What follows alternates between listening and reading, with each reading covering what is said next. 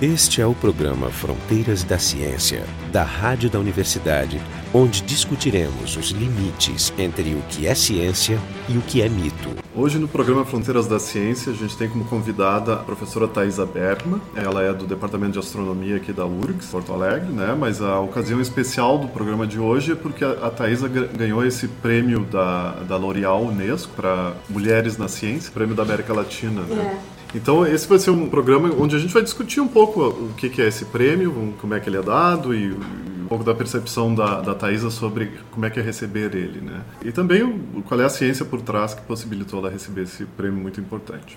Ah, e só queria dizer que a, que a Thaisa também ela faz parte da, da Academia Brasileira de Ciências, né? Também é, faz parte da Academia de Ciência do Mundo em Desenvolvimento. Então, e para conversar o pessoal do programa é o Jorge Kilfield, do Departamento de Biofísica da URGS, eu e o Jefferson Renzon, do Departamento de Física da URGS. Então, queria começar te perguntando assim, como é que é ganhar o prêmio foi uma surpresa? As perguntas que se faz, né?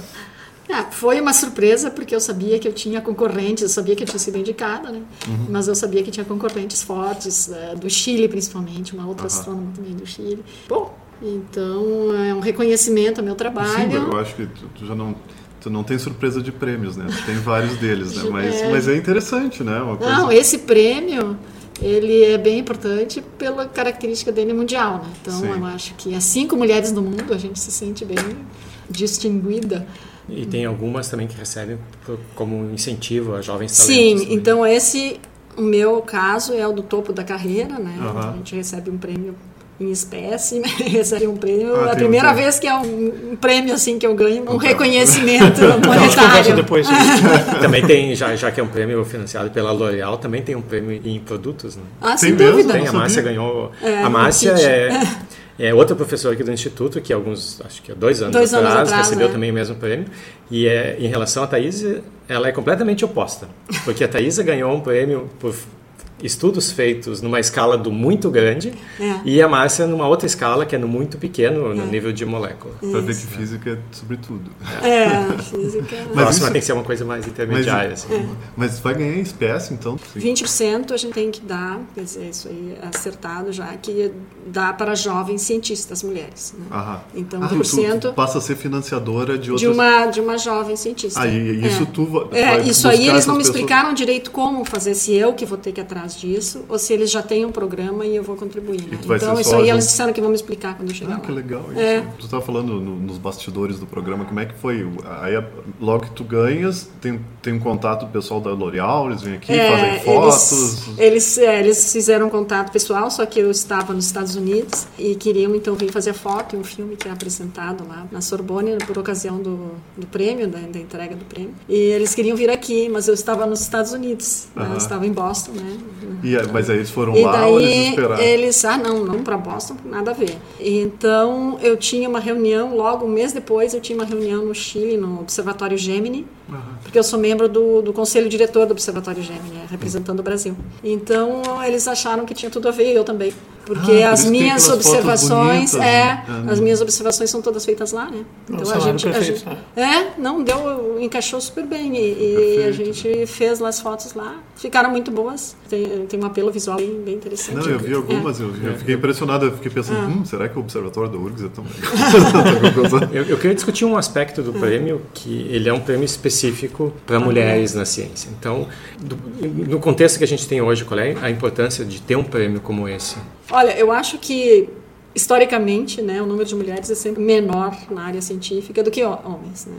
A L'Oréal tem um número de 30%, a Márcia tem um número de 12 na física e na Varia. astrofísica eu fiquei sabendo que é 28%. Então tá ah, mais É mais que na física. Biologia é. já é 50% ou mais. É ah, uma, é? Então varia conforme a área. Mas a grande diferença é mulheres no topo de carreira. Ou seja, ah, tu, és pesquisador, tu és pesquisador 1A. 1A de Na então, URGS tem pouquíssimas, né? Vocês é, são... é 17. Né? Já são 17. É, URGS. É, mas na é URGS que a gente recebeu uma homenagem lá, tem uma exposição que hoje está inaugurando na, na, na, prefeitura. Estava na reitoria.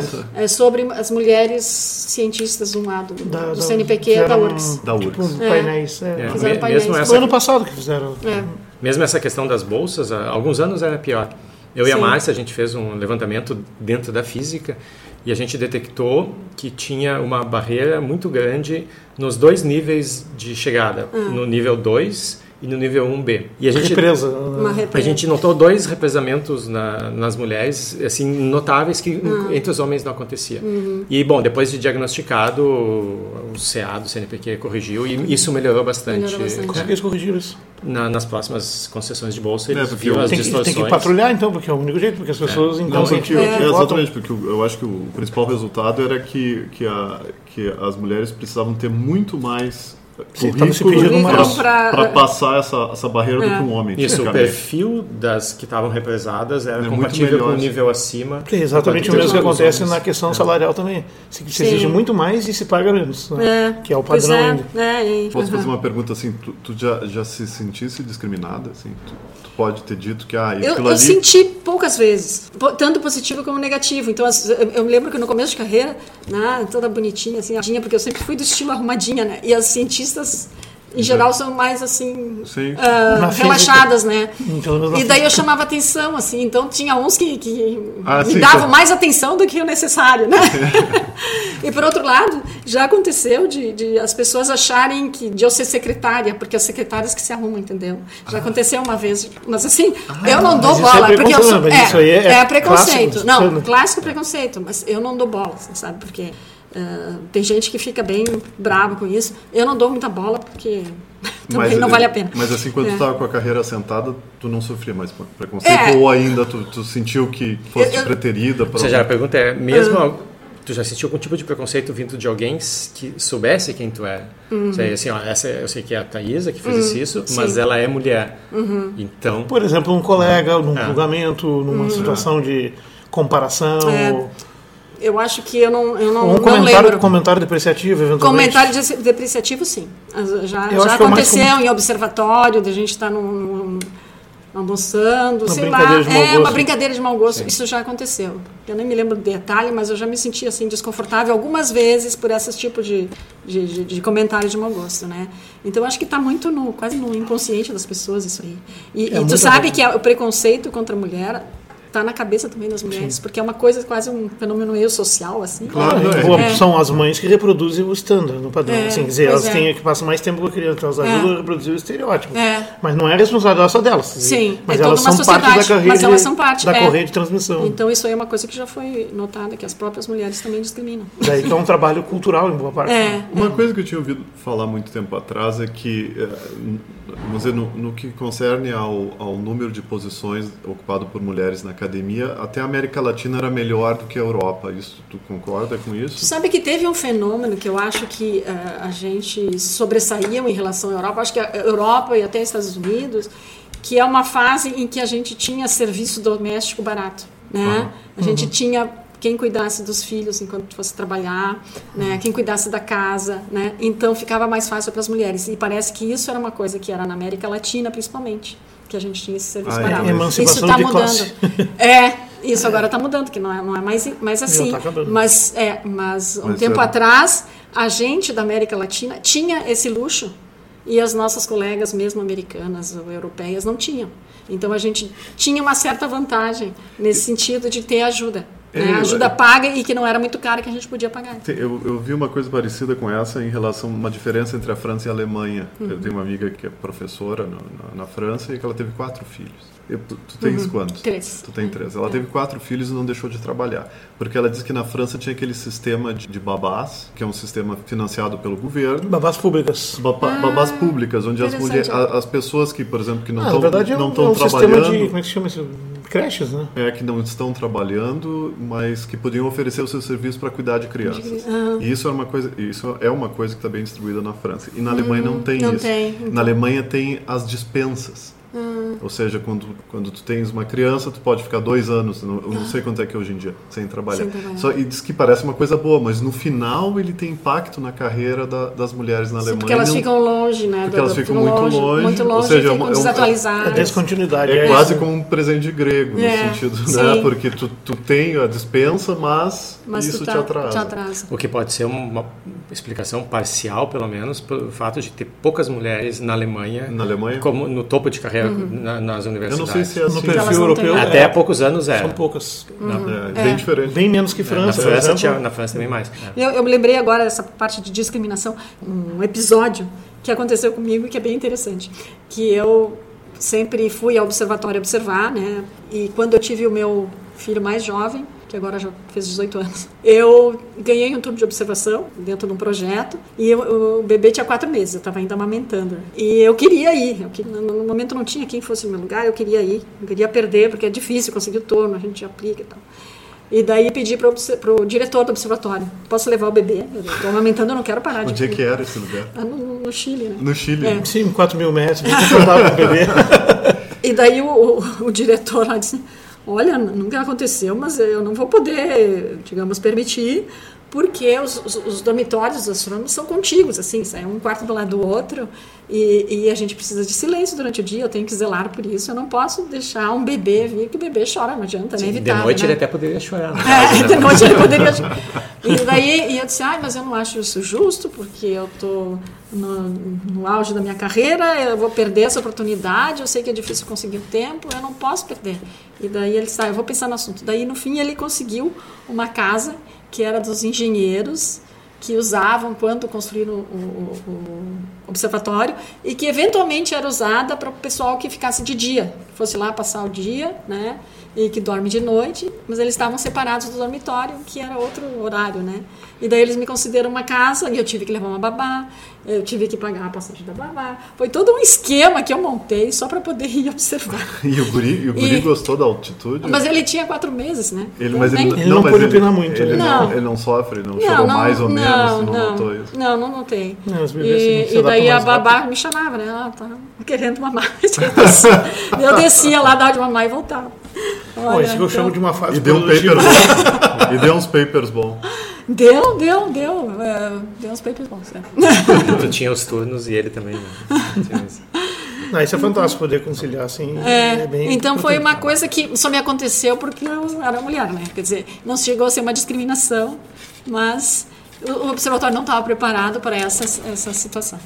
Então, não, acho que a gente podia conversar um pouco sobre o trabalho, o, o trabalho, trabalho, que te levou é, Exatamente. Sim. Bom, esse prêmio é também pela carreira, né? Então não é um trabalho específico, né? Mas, digamos assim, o que, que eu tenho me dedicado a fazer e que tem sido bem sucedido é o estudo dos buracos negros supermassivos que habitam o centro das galáxias. Então, o centro de todas? O centro de da todas, nossa? da nossa, inclusive. Várias, mas tu olha é, várias. Da nossa, inclusive, e da maioria das outras. Por exemplo, as nuvens de Magalhães, acho que não tem um buraco negro no centro, porque é até é difícil As amorfas, de uma forma geral, né? É, é as irregulares, irregulares, pequenas, anãs, né? Mas as que têm o bojo central, que tem, que a gente chama aquela concentração mais esferoidal de estrela central, praticamente todas em que foi possível verificar tem o buraco negro supermassivo. Né? Isso e seria gente... astrofísica extragaláctica. É, na astrofísica extragaláctica. Tecnicamente, né? Isso, né? Qual é, então, tecnicamente, qual é a diferença do buraco negro normal e do buraco negro supermassivo? É a massa, justamente. Então, o buraco negro estelar, que a gente chama, é o resultado da explosão de uma estrela supernova, que pode dar origem a uma estrela de nêutrons ou a um buraco negro que dá uma implosão no caroço, né? A parte externa é agitada e a parte interna implode. Tipo, na verdade, cai a camada externa e implode o caroço e dali pode gerar um buraco negro. Então, uh, então esses são os buracos negros estelares que a gente observa na natureza, mas o buraco negro para observar precisa sempre uma companheira, né? Então os buracos negros estelares a gente só enxerga eles nos sistemas binários, né? Então quando uh, mesmo a estrela explode, tem uma companheira que continua ali. No mínimo né? binários. É, no mínimo binários, tá? Então a gente vê que essa companheira anda é muito rápido. Que é uma observação é. indireta, exatamente, para é, sua natureza. indireto porque o buraco negro não emite luz, não emite radiação, então só a gente só observa coisas em órbita dele. Né? Então a observação, essa observação indireta é pelo movimento da, da, da companheira. E como é. é que se distingue, por exemplo, por que, que não poderia ser uma estrela muito velha? Sim, muito mas não necessariamente apagada, um buraco negro, mas assim, apagada. Apagada, um anã cinzento. Né? É, sim. Não, é pela massa, né? Então uh, tu consegue ver, determinar os parâmetros orbitais, por exemplo, né? E tu consegue saber que aquela estrela massiva está confinada dentro de um tamanho muito pequeno. Quer dizer, esses tipos de limites, tu vê que para aquela massa que tu infere do movimento da companheira, né? E para tu não enxergá-la, não existe outra nada, opção. outra opção, tá? Então tem que ser um buraco negro. Porque em geral esses objetos têm massa de 8, acima de 8 massas solares. E, se poderia... estão confinadas num raio muito pequeno. E se poderia observar, por exemplo, o, o, fato do buraco negro se alimentar da companheira? Sim, sim. Se observa, é, se observa discos de acreção, né, os discos de acréscimo. Esse é um que, dos, dos, trabalhos mais bem sucedidos que tu tem, né? Que, que tem da grande... descoberta de um disco de acreção numa galáxia. É, é. Tu tem então, o quê? 3 mil citações agora? Ah, no total eu tenho perto, perto de 8 mil. 8 mil? É, é. Mas é vários trabalhos juntos, né? Desde ah, sim, começo, sim, mas, desde mas começo. tinha um que era, que era. Ah, esse aí é um, eu tenho um bem citado, mas que esse é uma colaboração com o pessoal do, do Instituto Espacial, do, ah. do, do Telescópio Espacial. Uhum. Então a gente precisa do disco de acreção ou da companheira para tu detectar a presença do buraco negro. E qual é o buraco negro estelar mais próximo da, da gente? Se eu não me engano, é o Cygnus X1. Mas, o próprio. É o mais, é o mais uh, famoso, pelo menos. Foi o né? primeiro suspeito. O primeiro, se é, discutiu é. décadas se era ou não era, né? Sim. Mas, Hawkins versus... E que distância o... é, mais ou menos? É. Com quem debatia? E, era e, uma aposta entre o Hawkins, Steve Hawking e o... Não me lembro quem lá. Ah, se sim. era ou não era. Que ele, sim, que ele ganhou, aliás, a aposta. Tem os supermassivos, né? Não, é, então esses não são os que eu estudo. Os, os estelares não são os que eu estudo, né? E, e, na verdade tem uma estimativa interessante, né? Que é, se tu considera a frequência de estrelas que vão explodir com supernova, isso considera que a galáxia tem 100 bilhões de estrelas em média, né?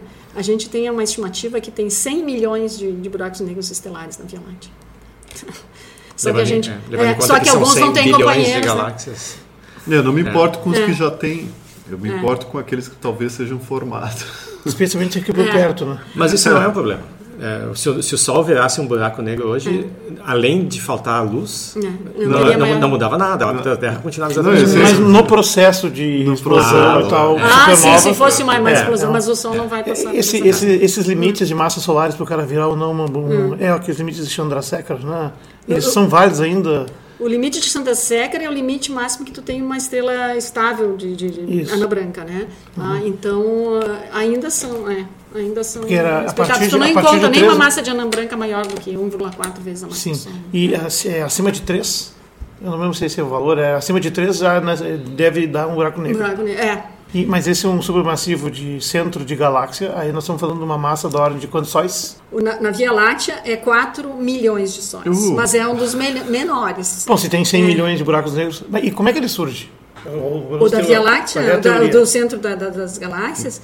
Pois é, isso aí é uma questão que se tem. Uh, a gente tem limites, que é a observação dos quasares, né? Então, os quasares mais distantes, que estão a redshift, sei lá, 7, né? É, isso significa a idade do universo menor do que um bilhão de anos. Né? Então, qual é que é a teoria dos quasares? A teoria dos quasares são buracos negros no centro de galáxias, numa fase em que o universo era muito menor, então tinha muito mais interação, tava, tinha muito mais coisa acontecendo no universo. E, e os quasares, então, são buracos negros no centro de galáxias muito ativos, ou seja, uh, engolindo, capturando grandes quantidades de matéria. Ah, os quasares seriam então. O centro da, é um buraco negro no centro de uma que galáxia. eu estou ainda enxergando. Só, é. só que é uma galáxia já desfigurada, transformada numa esfera, praticamente, né? Não, não, não. não, não, são, são, novas, são, novas. são galáxias em formação. Eles estão a 12 é. bilhões de anos-luz, é. ou seja, a gente está recebendo a luz de um sim, bilhão sim. de anos é. depois. É, porque a idade do universo é 13,7. 13,7, é. ou seja, então. Então, a nossa gente, galáxia a no passado foi um. Foi um quasar. Foi um quasar. Então, é um troço que começa, que está desde o início. Eu imaginava que ele fosse o resultado do, da soma de buracos negros menores até fazer um grandão. Ah, isso aí é uma, é uma, uma questão teoria, que. Né? Tem uma questão que tu não, não pode resolver, né? Porque tem teorias paralelas que o buraco negro se formou, a gente sabe que se formou lá no primeiro bilhão de anos do universo, digamos, uh, mais ou menos. Só que a gente não sabe se ele se formou do, do, colapso inicial da nuvem, né? Quer dizer, como se formaram as galáxias? De um colapso de nuvens de gás pela gravitação, né? gravidade. E ali dentro das galáxias formaram as estrelas. Então tem duas, dois caminhos possíveis para formar o, super, o, buraco negro supermassivo. Um colapso inicial que formou já o buraco negro super supermassivo buracão. e as estrelas se formaram. Né?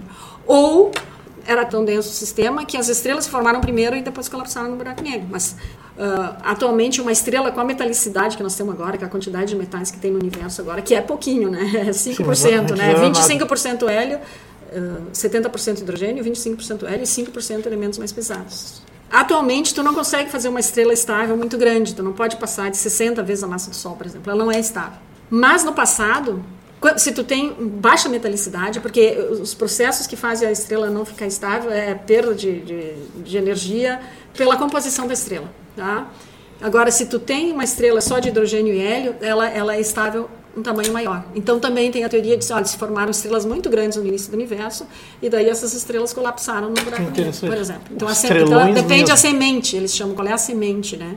Sim. Se foi uma grande estrelona e daí várias estrelonas foram se juntando, ou se já se formou um buraco negro bem Seguindo a mesma regra linearmente, o tempo esse, de vida é curtíssimo. Né? Esse tempo, é, curtíssimo, esse tempo é. de vida, a sequência de estágios é. da estrela seria muito rápido. Muito rápido. É, porque quanto maior a estrela, mais rápido ela, ela consome, né? Ela tem uma luminosidade, ou seja, a taxa de energia é, emitida é muito grande e consumida também, então ela evolui, evolui muito rápido. Quanto é como dizer que no começo do universo nós tínhamos super estrelas é, antes de galáxias. É.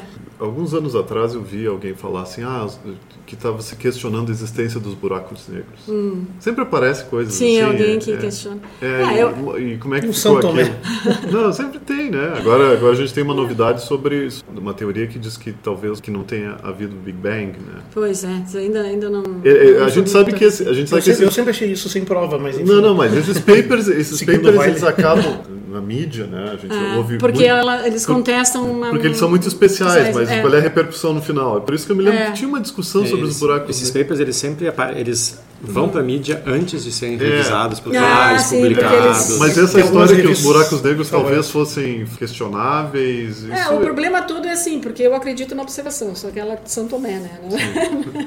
e a observação, assim, ela é, digamos, soberana para mim, né? Então, e tu acha que ela é inequívoca? Inequívoca, porque tu tem uma. Eu, a gente observa galáxias é, com um aumento da dispersão de velocidade enorme, assim no centro, quer dizer, tu vê que as estrelas estão andando muito mais rápido lá no centro, né, do que deveria estar. E sempre mesmo no centro da nossa galáxia tem velocidades incríveis. E, e na nossa no... galáxia o que acontece? Na nossa galáxia tu enxerga as órbitas individuais. Nas outras galáxias tu enxerga na verdade, a luz integrada das estrelas, e daí a gente mede uma dispersão de velocidade, um intervalo de velocidades uhum. que aumenta muitíssimo no centro, né? Então, nos bojos tá? Então, que a gente daí... Só que, assim, tu tem que ter a definição espacial, ou seja, tem que ter a resolução espacial. Só consegue fazer isso para galáxias próximas. Um dos grandes contribuições do telescópio espacial foi para umas 30 a 50 galáxias, ele foi capaz de resolver o raio de influência do buraco negro, o raio gravitacional. Ou seja, porque tu tem lá um bojo de estrelas que tem seu campo gravitacional, e tu tem um buraco negro e é uma coisa ínfima lá no meio, que tem um, um alcance gravitacional muito pequeno, né? Porque o campo gravitacional cai, né? Como um sobre R quadrado, né? Então ele cai rapidamente. Então ele só vai ser importante porque tu tem um bojo de estrela, só vai ser importante bem pertinho dele. Uhum. Então tu precisa resolver espacialmente. E o Hubble conseguiu resolver espacialmente. Ou seja, e... tu precisa achar as estrelas corretas no meio de todas as outras. É. Então, como em geral uma galáxia tem bastante transparente, tu enxerga assim, consegue enxergar uhum. assim mais para dentro, né? E tu vê aquele pico na dispersão de velocidades que não é o bojo, né? O bojo tem uma, uma dispersão de velocidade característica que é o campo gravitacional da galáxia, do bojo da galáxia. Mas daí, bem lá no centro, se tu tem a resolução espacial que o Hubble permitiu, né? Uma medida que era 20 passou a ser 1, ou seja, a resolução melhorou 20 vezes. Ou seja, então tu enxergou o detalhe lá dentro e daí tu vê um aumento na, é. na velocidade das estrelas que não é compatível com aquele bojo estelar tem algo mais. E daí tu, apareceu o buraco negro. E na nossa galáxia, o que deu mais força ainda esse resultado, é que na nossa galáxia, tu tá, a gente está tão perto que a gente resolve as órbitas. Ou seja, tu vê. Tu consegue seguir uma estrela. É estrela individual. Então, Esse vai seguindo ela. Esse foi o teu trabalho? Não, eu não. É o, Genzel, que foi um referi meu para o prêmio. É, esse cara tem almeja ser prêmio Nobel, porque desde que ele começou a carreira dele, ele observa o centro da Via Láctea. Então, e no infraver... tem que ser no infravermelho, porque a gente está no disco da galáxia e quando tu olha para o centro, quando a gente vê lá Sagitário, a gente vê a faixa, faixa de poeira. Tá tudo escondido. Tá tudo escondido. Então tu tem que penetrar a faixa de poeira. Então tu tem que observar em rádio. A primeira vez que foi observado o centro da Via Láctea foi uma rádio frequência, né? E daí se descobriu que tinha uma, uma fonte de rádio lá no centro, que é o Sagitário Zac. E depois o, o, a turma do Genzel começou a fazer medidas no infravermelho para penetrar as nuvens de poeira, para enxergar através das nuvens de poeira. E ele conseguiu então começar a ver, acompanhar o movimento das órbitas das estrelinhas no centro. Tá? Então, mede, compõe velocidade radial, que é uhum. efeito Doppler, com o que a gente chama de movimento próprio, que é no plano do céu. Então, tu compõe as velocidades e consegue reconstituir a órbita. Né? E eu me lembro de um congresso que eu estava, em 2002, Ele chegou assim, exultante, exultante, porque tinha fechado a primeira órbita. Não, não exatamente fechado, mas dado a volta no periastro, né? E já estava, não tinha mais dúvida da, da, da órbita, e né? Quanto, quanto seria isso? E daí foi quando ele fechou. Não, mas quanto, quanto, tempo de quanto tempo? Tipo, e demorou para fechar isso, acho que as, as observações, é, mais de 20 anos.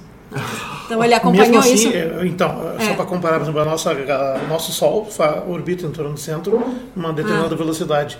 Lá Sim. as velocidades são muito, mais muito, rápido. muito. Dá ah. para comparar assim, quantas vezes mais rápido que está superacelerado em função da massa do buraco negro. Ah, em função da massa do buraco negro. Então, é, pois é. Da ordem é, de quantas vezes? É milhares de quilômetros por segundo. É um negócio milhares de quilômetros por segundo. É. é. lembrar que as órbitas são mais rápidas quanto mais próximas, próximas do, do, do centro de massa. É, eu, eu acho que também o, o pessoal mais leigo vai entender isso, porque a questão da gente inferir a massa desse buraco negro é pelo fato que se tem hum. uma, uma estrela massiva orbitando próxima e muito rápido, tem, uma, tem que ter alguma coisa segurando ela, senão ela, é. ela escaparia. É. Né? É justamente esse é o, esse é o raciocínio. Né? Então tu enxerga as órbitas das estrelas andando rapidamente e tu consegue, quando tu consegue fechar a órbita, tu sabe onde é que está o buraco negro. Isso, tu não seja, enxerga ele, não ele, mas ele é o centro de massa daquilo ali, né? Quer dizer, o centro de massa está quase praticamente nele, né? Então tu consegue botar. E o teu trabalho exatamente qual foi? Sim, então, eu trabalho não no, na, na, Via Láctea, mas em outras galáxias. Né? Eu sempre trabalhei nas galáxias ativas. O que, que são as galáxias ativas? São os parentes dos quasares, ou seja,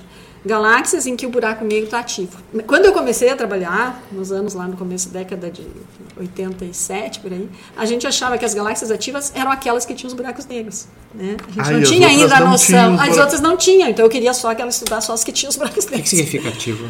Então, então, as ativas a gente sabia que tinha alguma coisa lá dentro. É pela emissão de rádio? Pela emissão. Rádio, jatos, é às tá vezes. Mas o jato é mais difícil de capturar, né? É mas coisa... os jatos emitem rádio, ondas de rádio. Ah, então tá. tu, tu, tu enxergava os jatos rádio e tu enxergava no núcleo uma, um, um, brilho intenso. Ou seja, não era uma galáxia que tem lá o brilho do bojo, não, tinha uma, uma estrelinha que te ofuscava ali no centro. Muito mais né? forte. Muito mais forte, tá? Então é uma galáxia ativa, tem algo mais no centro. A nossa não é essa, né? Não, não é a nossa não está ativa. Ela tá a bem... nossa, tu olha lá, tem o bojo e e, o buraco negro, na verdade, ele, ele, ele tem acréscimo de matéria, mas assim, a taxas mínimas, né?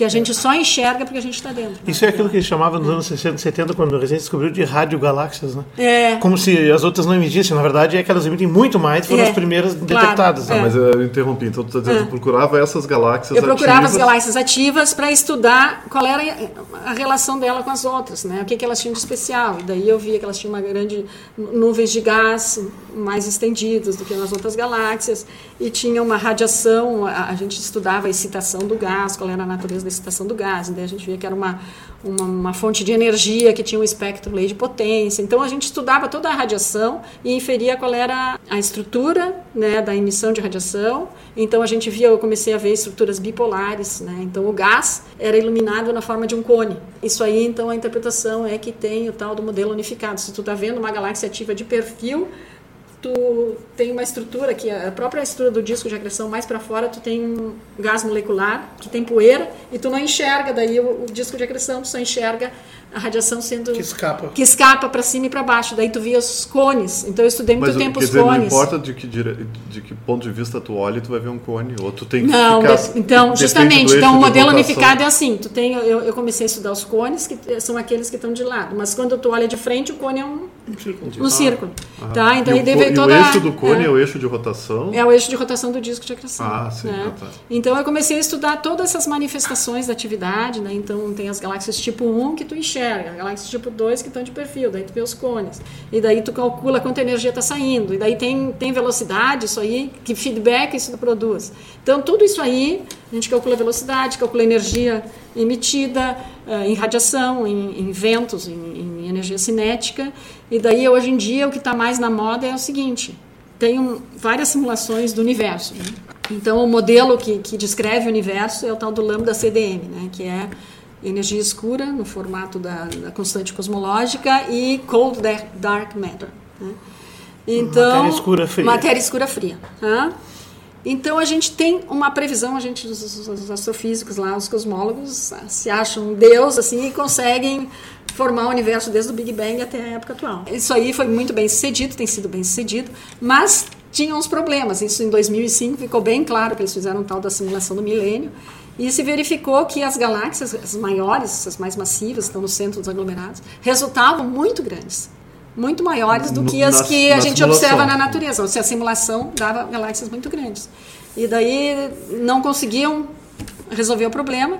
E daí o problema agora está sendo resolvido através de feedback.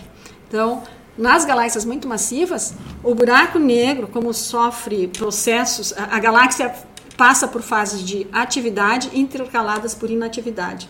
Então, digamos assim, umas seis ou sete, digamos, ocasiões na vida de uma galáxia, na vida de uma galáxia, ela vai passar por um ciclo de atividade. O que é esse ciclo de atividade? Ela acreta grande quantidade de matéria, produz o disco de agressão, produz a radiação e ejeções de matéria. Isso empurra gás que, uh, que faria... constantemente faria a galáxia crescer. Então, isso, na verdade, o feedback foi mais importante Lá, para o Redshift, a gente tem lá uma função de luminosidade lá que mostra o Redshift que isso é mais importante entre 2 e 3, que é uma idade entre uns 5 bilhões de anos do universo, mais ou menos, da ordem de 5 a 6 bilhões de anos do universo, é quando tu, tu observou um grande crescimento dos buracos negros centrais. É uma fase bem forte de alimentação dos quasares. Né? Então, e, que, e isso, né, se tu coloca isso nos modelos, daí as galáxias não conseguem crescer tanto, porque ah, periodicamente, sim. a cada um bilhão de anos, tem uma ejeção é, é tipo produzida uma, pela, pela atividade Uma válvula nuclear. de escape. É uma panela é, de pressão. É, é isso aí. Empurra tudo, dá uma limpada e depois vai demorar até voltar a crescer de novo. Né? E isso é resultado do teu trabalho digamos assim, eu colaboro para quantificar essas coisas, né? Ou ah. seja, em ver como é que o buraco negro cresce também. Eu uhum. também estudo disso já questão, assim. Como é que como é que a matéria está lá girando e tal. Quanto é a energia da ejeção? Então eu faço esse tipo de medida. Né? E além dessas radiações como bom, ah. luminosidade, o infravermelho que é uma coisa revolucionária e relativamente hum. recente até na astrofísica Sim. como ferramenta, é. rádio, uh, partículas também são acompanhadas. Eh, tem algumas emissões anômalas também que são interessantes.